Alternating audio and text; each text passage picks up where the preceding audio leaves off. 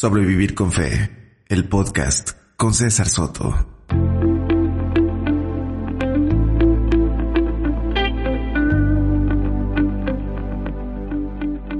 Hola a todos, hola a todas. Estamos con un capítulo más de Sobrevivir con Fe, el podcast.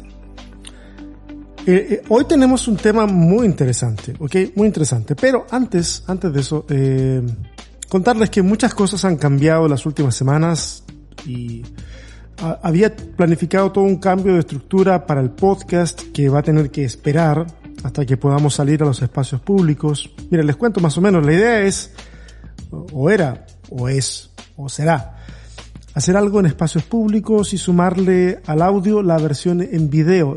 Pero, pero insisto, en espacios como restaurantes, cafés, plazas, etcétera. Y hoy, hoy no se puede, hoy no se puede.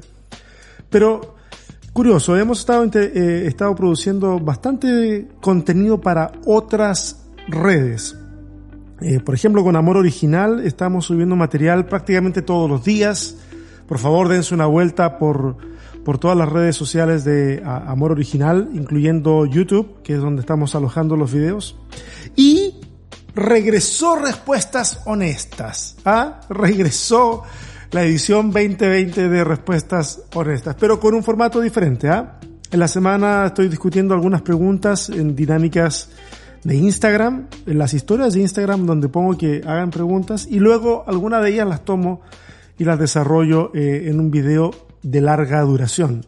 ¿Se acuerdan que los videos de respuestas honestas eran como de 10 minutos? Bueno, eh, estos no son de 10 minutos, estos son de larga duración. Duran, ¿cuánto será? Media hora duró el otro día. O sea, sí, sí está largo. Pero son varias preguntas las que termino respondiendo ahí. Y en la descripción del video eh, pongo un índice para que si alguien quiere ir directamente a una de las preguntas, eh, se salte todo y, y, vaya. Aunque tal vez un capítulo de larga duración no esté tan mal visto en este tiempo donde la gente está pasando más tiempo en sus casas y a lo mejor necesita escuchar algo o que lo mantenga entretenido por algún tiempo más. No sé. Eh, bueno, entonces hay, hay videos, iba a decir. Hay proyectos que se frenan, otros que se aceleran. Ustedes saben que estoy acá en Austin con el proyecto de plantación de una iglesia. Así que si ustedes tienen alguna idea de cómo se planta una iglesia en tiempos de cuarentena, me la cuentan en sus comentarios, me mandan un mensaje como sea. Mira, si, si salimos de esta así airosos, vamos a sacar el, un corona libro. ¿Cómo plantar iglesias en tiempo de coronavirus? Ok, pero vamos al tema, al tema de hoy. Hoy quiero hablarles del coronavirus, pero no de sus efectos médicos ni, ni de cómo prevenirlo, eh, ni de cómo lidiar con el estrés que provoca el encierro, ni nada de eso temas que son válidos y que seguramente eh, los, los habré tocado, los tocaré eventualmente. No, pero hoy quiero hablarles del futuro y cómo hoy toda esta situación del coronavirus lo está modelando. Quisiera decir que todos estos análisis se me ocurrieron a mí, pero no, ¿ok? No todos, no todos al menos. Muchos de ellos los, los he rescatado de, de personas mucho más visionarias que desde sus áreas de experticia han hecho pronósticos para lo que viene, científicos, sociólogos, periodistas, etc. Y lo que hago es, es confirmar algunas de las cosas que ya tenía en mente, informarme de otras, por supuesto, darle un giro reflexivo y entregárselas a ustedes. Nada más para que vean lo buena gente que soy. Eh, vengo de una serie de entrevistas en donde por respeto a mis colaboradores no he sido tan, tan festivo en mis programas, así que eso explica eh, si, hoy día nos escapamos con los niveles de locura, esa es la explicación. Se los digo de antemano para que, para que no se asusten, esa, es la explicación, o esa es la, excusa que he encontrado para mi comportamiento. Ok, entonces tengo una serie de, pronósticos de lo que algunos expertos están viendo que va a pasar o que está sucediendo. Ustedes pueden hacer el mismo ejercicio. ¿eh?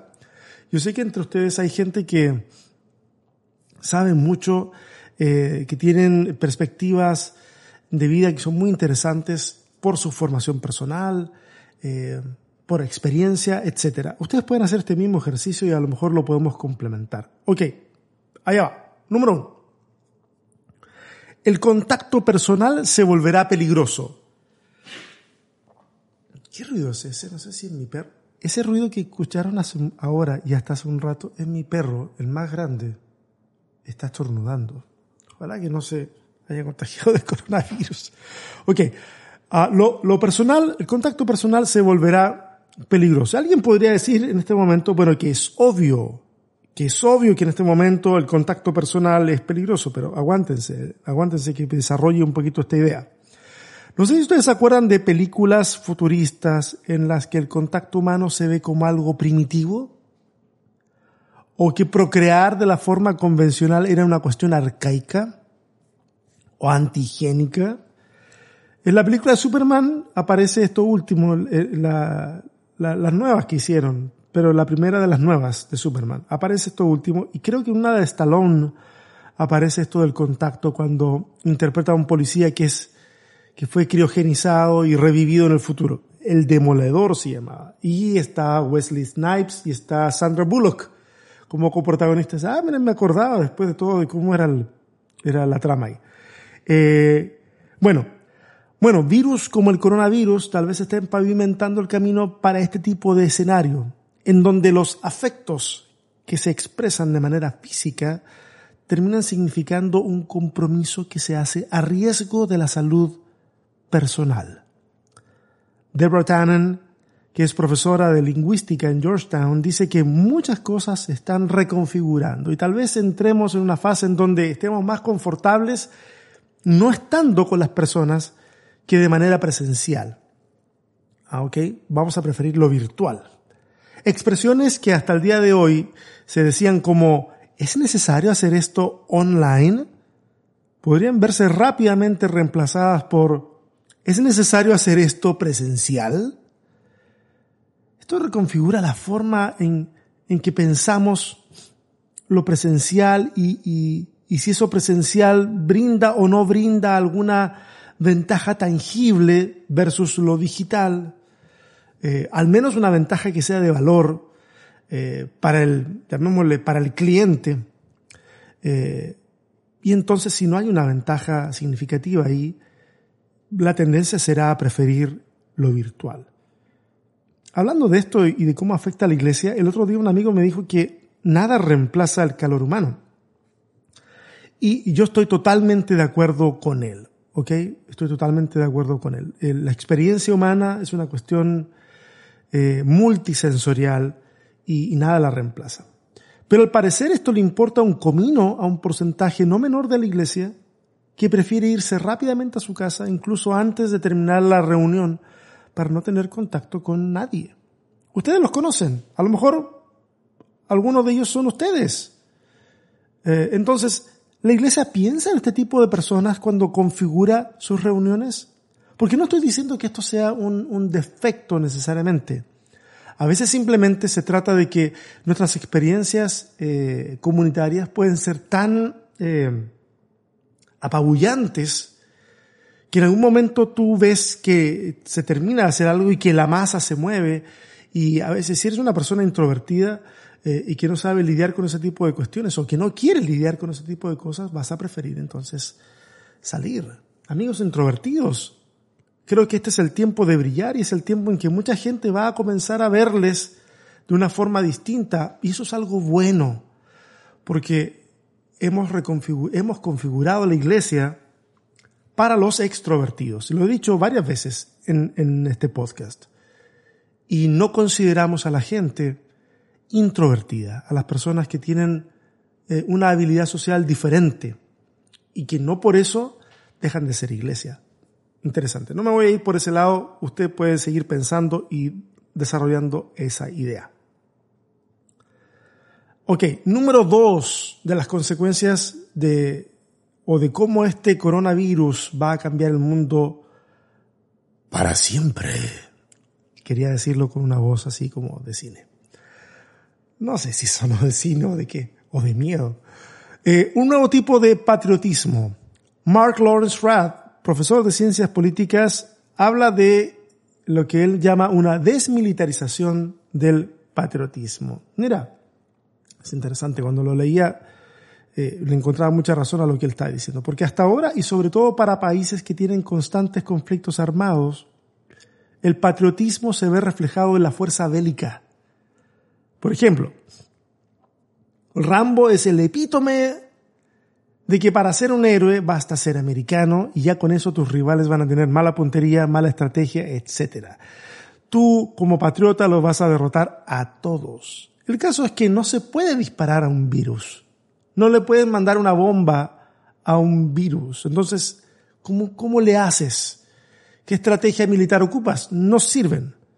Acá entra entonces el comenzar a ver ahora a doctoras, enfermeros, laboratoristas, farmacéuticos, profesores, personas que cuidan ancianos, etcétera, como los héroes que permiten mantener el virus a raya, este y los que vendrán.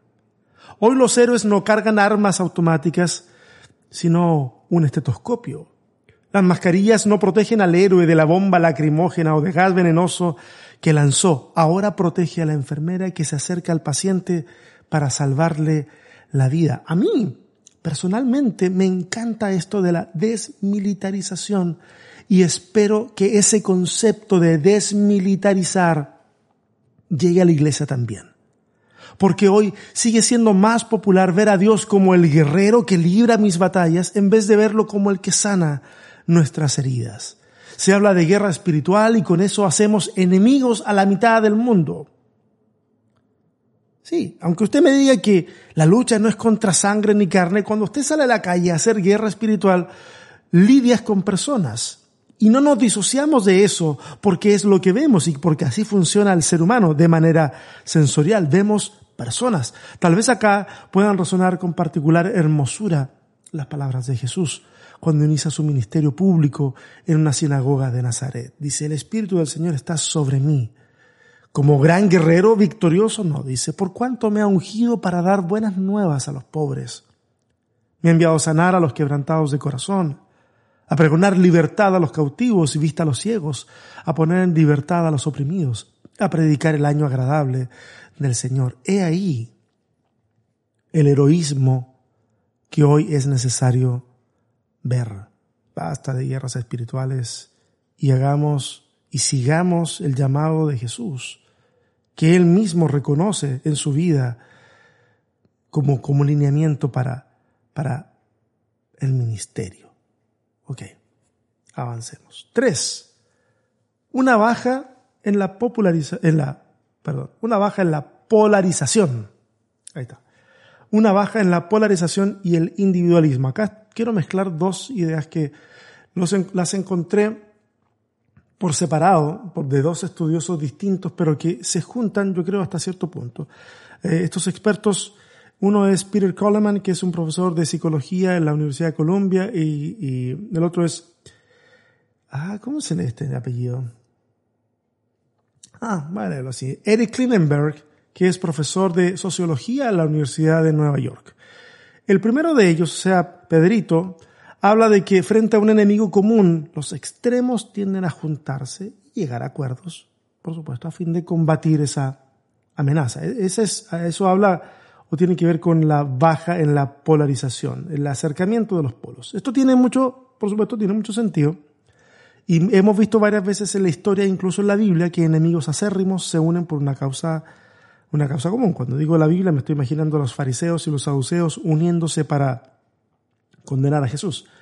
E, evidentemente esto podría ser temporal. Estas alianzas usualmente son temporales. Pero en la medida que entendamos que la amenaza viral es una carrera de largo aliento, no son los 100 metros planos, es un maratón. Estos acuerdos se pueden resolver de, mejores maneras y pueden ser más duraderos. Mira, sin ir más lejos, en Chile había un plebiscito convocado para abril y la lucha social estaba en un punto muy alto, muy, muy, muy alto, pero frente a esta amenaza del coronavirus, el plebiscito se movió para octubre y curiosamente nadie salió a decir que era una medida oportunista del gobierno para callar al pueblo. Ah, me puedo equivocar y a lo mejor alguien sí lo dijo, pero yo no he visto eso eh, en las noticias. Eh, ambos extremos entendieron de que esto era lo necesario. Y aquí hay una baja entonces en la polarización. respecto de la baja en el individualismo, el segundo punto al que, mencionaba, y que aquí se refiere este Eric, que es profesor de sociología. Eh, el alza del concepto o la glorificación de la idea del bien común tiene totalmente justificado su, su uso. Porque como seres humanos comenzaremos a ver nuestras acciones cada vez más ligadas a la forma en que estas acciones, las nuestras, afectan al resto. Esto que es un efecto en los individuos debiera comenzar a afectar también decisiones gubernamentales para aumentar, por ejemplo, los fondos destinados a la salud pública, educación pública y todo lo público. No solo eso, frente a esta crisis, los gobiernos debieran, si quieren que sus países surjan, debieran de tomar la decisión de condonar o al menos suspender ciertas deudas, porque ¿cómo reconstruyes una economía debilitada si la población está endeudada hasta las masas y no puede avanzar? O sea, es imposible. Y aquí, eh, bueno, yo no soy economista, pero me imagino que es una medida que en el mediano plazo puede ser mejor que simplemente recaudar la deuda, porque se produce mejor cuando se debe menos. En lo más comunitario, se está despertando la solidaridad frente a aquellas personas que en efecto terminan seriamente afectadas eh, si es que pretenden respetar la cuarentena. Gente que si no trabaja, lo he dicho en algunos posts por ahí, que si no trabaja a diario no come. Y ahí está el desafío eh, que, por ejemplo, Santiago, no me refiero a Santiago de Chile, sino Santiago, el que está en la Biblia, hablando de la fe en esta epístola, dice, Supónganse que ven a un hermano o una hermana que no tiene que comer ni con qué vestirse y uno de ustedes le dice, adiós, que tengas un buen día, abrígate mucho, aliméntate bien, pero no le da alimento ni comida. ¿Para qué sirve? Esta que es una actitud que evidentemente identificamos como religiosa es claramente individualista y es precisamente eso lo que la fe debe abandonar, lo que el mundo religioso debe abandonar debe migrar del individualismo a la acción comunitaria. Ok, sigamos. Otra de las cosas que va a cambiar, o que esta situación de la pandemia está cambiando, es que la fe en los expertos está de regreso. Esta es una de las cosas que a mí más me agradan, porque en la era del Internet han habido muchos efectos, y uno de ellos es que cualquiera se alza hablando del tema que mejor le parezca, y si tiene la suficiente elocuencia, logra la ansiada credibilidad. Pero hoy se está regresando por fin a los expertos. Todos podemos hablar de lo que queramos, por favor no me malentiendan. Usted hable y escriba y haga videos de lo que se le ocurra, pero llega un punto en el que tramullar o chamullar, como se diga en tu país, ya no sirve, porque es peligroso hacerle caso a un charlatán, especialmente ahora se está retornando poco a poco a consultar a los expertos y consultar medios respetables que difunden información. Esto a mí me agrada. ¿Ya se dieron cuenta? Me agrada en gran manera y espero que ese deseo de escuchar a los expertos se le contagie al mundo de la religión, que suele escuchar a cuánto palabrero sale al ruedo con un discurso sensacionalista y discursos inconsecuentes por lo demás porque te dicen algunos que el Señor los cuida de todo mal y nada les va a pasar, pero suspenden la reunión porque hay que ser obedientes al gobierno. Y si alguien va y los quiere saludar de abrazo y beso, posiblemente se nieguen. ¿Por qué? Porque hay que hacerle caso al gobierno o porque saben que es riesgoso. Porque saben que es riesgoso. La fe no me hace inmune a las enfermedades. Hay gente que, que es capaz de creer que, que Dios le puede alargar la pierna a una persona en estos espectáculos milagreros que de repente me ha tocado observar en el escenario, y sigue, y sigue estornudando mi perro, eh, es capaz de alargarle la pierna a una persona, lo que significa reconstrucción de tejido muscular, nervioso, óseo, eh, piel, eh, pero, pero que, que, que no es capaz de, de curar eh, a lo mejor otra, otra cuestión mucho más sencilla, que se me pasa el dolor de cabeza, la migraña, por ejemplo, que es una cuestión crónica. Esa es una inconsecuencia terrible, terrible. O sea, para unas cosas funciona. ¿Por qué? Porque para eso me sé el truco. Pero para lo otro no me sé el truco. Gente que toma ventaja de la ingenuidad y la necesidad de la gente. Que el Señor los perdone. Hay que volver a los expertos. La ciencia no es enemiga de la fe. Y este no es el apocalipsis. Vamos a salir de esta y lo haremos más fortalecidos como humanidad. Ok, sigamos. Avancemos. Uh, otra de las consecuencias que van a modelar el, el, mundo ahora y el que viene es que va a haber un alza en la telemedicina. La telemedicina es cuando recibes atención médica a través de una pantalla o a distancia, básicamente. Eh, puede ser una persona del otro lado ¿ah? que, que está atendiéndote o puede ser una aplicación. Esto que hace hasta hace algún tiempo yo escuché médicos en televisión decir que era una irresponsabilidad. Hoy en día está adquiriendo una importancia enorme y además baja, baja los costos, ¿eh? debo decirlo.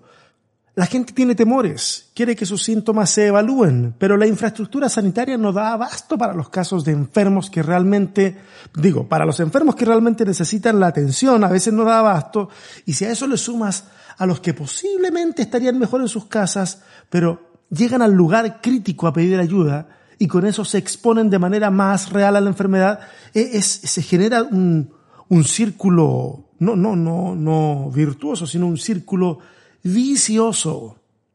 Entonces, la telemedicina puede solucionar eso, la consulta a distancia. Date una vuelta por la red, investiga, a lo mejor en tus países ya los gobiernos y los sistemas de salud están implementando algo por el estilo, porque hay que pensar en maneras de desagotar el aparato público de los espacios eh, a fin de que amenazas como estas no se vuelvan una cuestión todavía más más terrible. Entonces, investiga, a lo mejor ya están ahí. Yo sé que hay hoy, hay aplicaciones serias y bien respaldadas. Acá en los Estados Unidos, por ejemplo, hay clínicas que cuentan con un staff limitado, pero suplen la necesidad de especialistas con una videoconferencia entre el médico y el paciente. Así, por ejemplo, atendieron a mi hijo menor hace unos meses por una alergia que tuvo. Ahora, si a esto le sumas que ya se puede comprar en Internet un kit completo de diagnóstico en donde puedes medir tu presión sanguínea, ritmo cardíaco, oxigenación en sangre y otras cosas, eh, todos procedimientos que antes solo se podían hacer por una persona muy capacitada, hoy en día, con un entrenamiento muy básico, con leer el instructivo, con ver un par de videos en YouTube, cualquier ser humano con mediana comprensión lectora puede recolectar toda esa información e ingresarla a las aplicaciones de los servicios de telemedicina o en el mejor de los casos conectar estos aparatos por USB a tu computadora que alimente de forma automática sin tú intervenir la aplicación y de esa manera eh, tener una lectura más eh, exacta de esas cuestiones. E-, es, es increíble, es increíble pero esto va a ir en aumento. Estas cositas que veíamos en, en, en la Guerra de las Galaxias, yo me acuerdo, recién ahí vi eh, esta idea como de las... Eran videoconferencias, pero eran holográficas, ¿se acuerdan? O en otras películas en donde la gente le hablaba a una pantalla. Estamos hablando de 20 años atrás, 30 años atrás, en donde todo eso era ficción. Hoy en día eh, ya no es ficción, es algo bastante real. Tal vez no con con un holograma en tu casa, pero sí tienes una, una, una imagen 2D ahí, una pantalla, y es suficiente para, para la mayoría de las cosas, es, es suficiente. Ahora, relacionado con esto que estoy hablando de la telemedicina, viene una cosa, y la quiero ligar inmediatamente con esto, que es el boom de la realidad virtual. Este es el momento en que los, que los desarrolladores de realidad virtual estaban esperando. Mira, si con unos lentes de inmersión virtual, estas cosas grandotas a las que les pones un teléfono adelante y otros que están destinados solamente a eso, que no necesitan teléfono, sino que todo es una pantalla por dentro, si con unos lentes de eso eh, puedes estar en cualquier lugar de manera virtual, entonces todo puede redefinirse en esos términos. Desde, escúchame bien, conciertos de rock masivos, donde tú dices, yo quiero estar en el concierto y quiero estar, y si, e, es más, si no puedes a cierta hora, que a lo mejor fue el, horario premium donde se estaba haciendo en vivo, eh, a lo mejor puedes verlo en diferido y participar de la misma experiencia, conciertos de rock por realidad virtual. Pero no solamente eso, aulas educativas y centros de diagnóstico de salud también están al alcance en este momento, más que nunca en la historia, al alcance de la realidad virtual. Interesante, es muy interesante y emocionante. Pero este capítulo no va a ser tan largo, ¿eh? para que sepan. Y me acerco a, a un punto que, que no es agradable, que no es optimista, que no es un punto que me entusiasme. Al contrario, me entristece. Porque una de las cosas que está cambiando en el mundo, el coronavirus, y quiero hacerlo, quiero acotar y salir de la realidad global a una realidad regional, y quiero centrarme en Latinoamérica. La CEPAL, que es la Comisión Económica para América Latina y el Caribe, proyecta que la pobreza en América Latina aumentará en 5.6 puntos porcentuales, lo que hará que la, la región retroceda unos 13 años en su combate contra la pobreza. Sí, 13 años porque eh, llegaríamos a cifras o a niveles que teníamos en el 2007. En términos porcentuales, esto significa que la pobreza en América Latina pasará este año del 29.8%, que esa es la estimación más reciente de la, de la CEPAL, a 35.4%, en tanto que la pobreza extrema saltará de 10.8% a un 14.5%. Y es que mientras más desigual sea el país, más fuerte también se va a sentir este efecto. Y es tiempo de hacer un llamado a los gobiernos. Tal vez yo no tenga una gran influencia, tal vez tú tampoco la tengas como individuo, pero si nos unimos podemos tener una influencia. Llamar a los gobiernos a que liberen o reasignen fondos estatales para combatir esto que podría ser y en efecto será letal para millones de personas. Es posible que por este retroceso tengamos que experimentar, experimentar más víctimas fatales por la pobreza que por el coronavirus o por otras enfermedades. Esta es una consecuencia que se puede evitar. A veces yo desde la iglesia he escuchado una frase desafortunada que toman de Jesús y que dice, a los pobres siempre los tendréis y luego de eso viene como una actitud de como de encoger hombros, que da a entender que, bueno, ni modo, o sea, ni cómo hacerle, siempre van a estar ahí, así que bueno, eh, ahí está. Ahora, primero que todo, estas lecturas o estas formas de leer la Biblia son totalmente inhumanas. Porque primero Jesús está hablando de otra cosa, está defendiendo la actitud de generosidad de una mujer que lo está ungiendo. Y lo hace en contra de algunos que con la simple intención de condenarla, toman este elemento que les sirve para atacarla. Y en segundo lugar, acá lo que hay, o lo que Jesús hace, es citar Deuteronomio 15, 11, en donde dice así, siempre habrá algunos que serán pobres en tu tierra. Por eso te ordeno que compartas tus bienes generosamente con ellos y también con otros israelitas que pasen necesidad. Aquí está apuntando a extranjeros y nacionales. Y está diciendo, van a haber pobres, pero ¿sabes qué? Dales generosamente a ellos. Es decir, no es que la pobreza sea una cuestión a la que hay que acostumbrarse. La pobreza es una consecuencia de los sistemas injustos con los que administramos las economías de nuestros pueblos. Es síntoma de que el balance de equidad se ha roto. Por lo tanto, acá también debe intervenir la iglesia. Acá es donde la iglesia tiene que tener voz profética y no solamente anunciando apocalipsis que solamente ocurren en la cabeza de algunos predicadores locos. Tenemos que alzar la voz. Hay que sentarse en comunidad y pensar cómo podemos hacer para que esto cambie.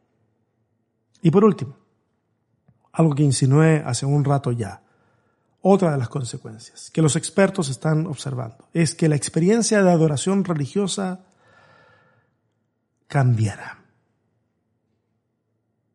Ahora lo estamos experimentando ya. Pero en el futuro hay que hacerse cargo de, de, lo global. Hay que tomar todo lo que, de lo que hemos estado hablando y empezar a unir, a unir cabos y darse cuenta de que esto va a seguir cambiando.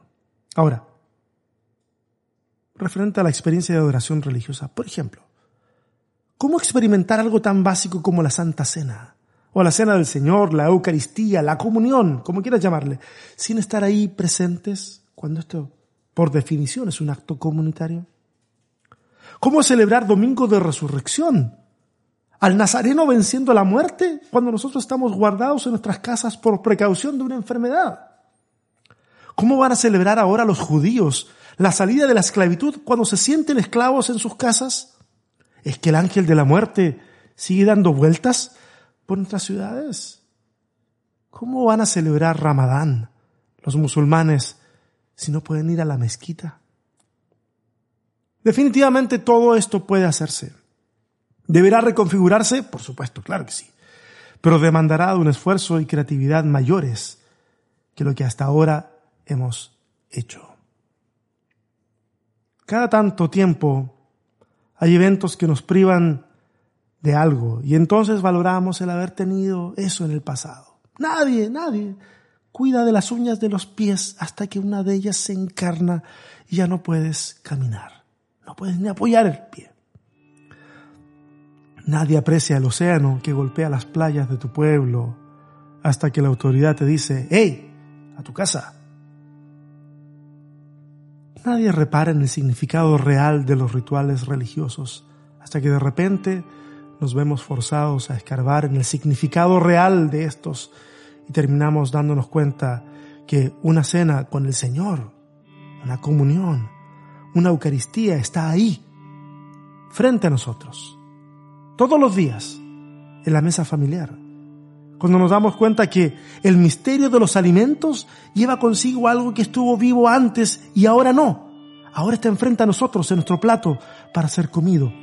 Algo muere para que vivamos.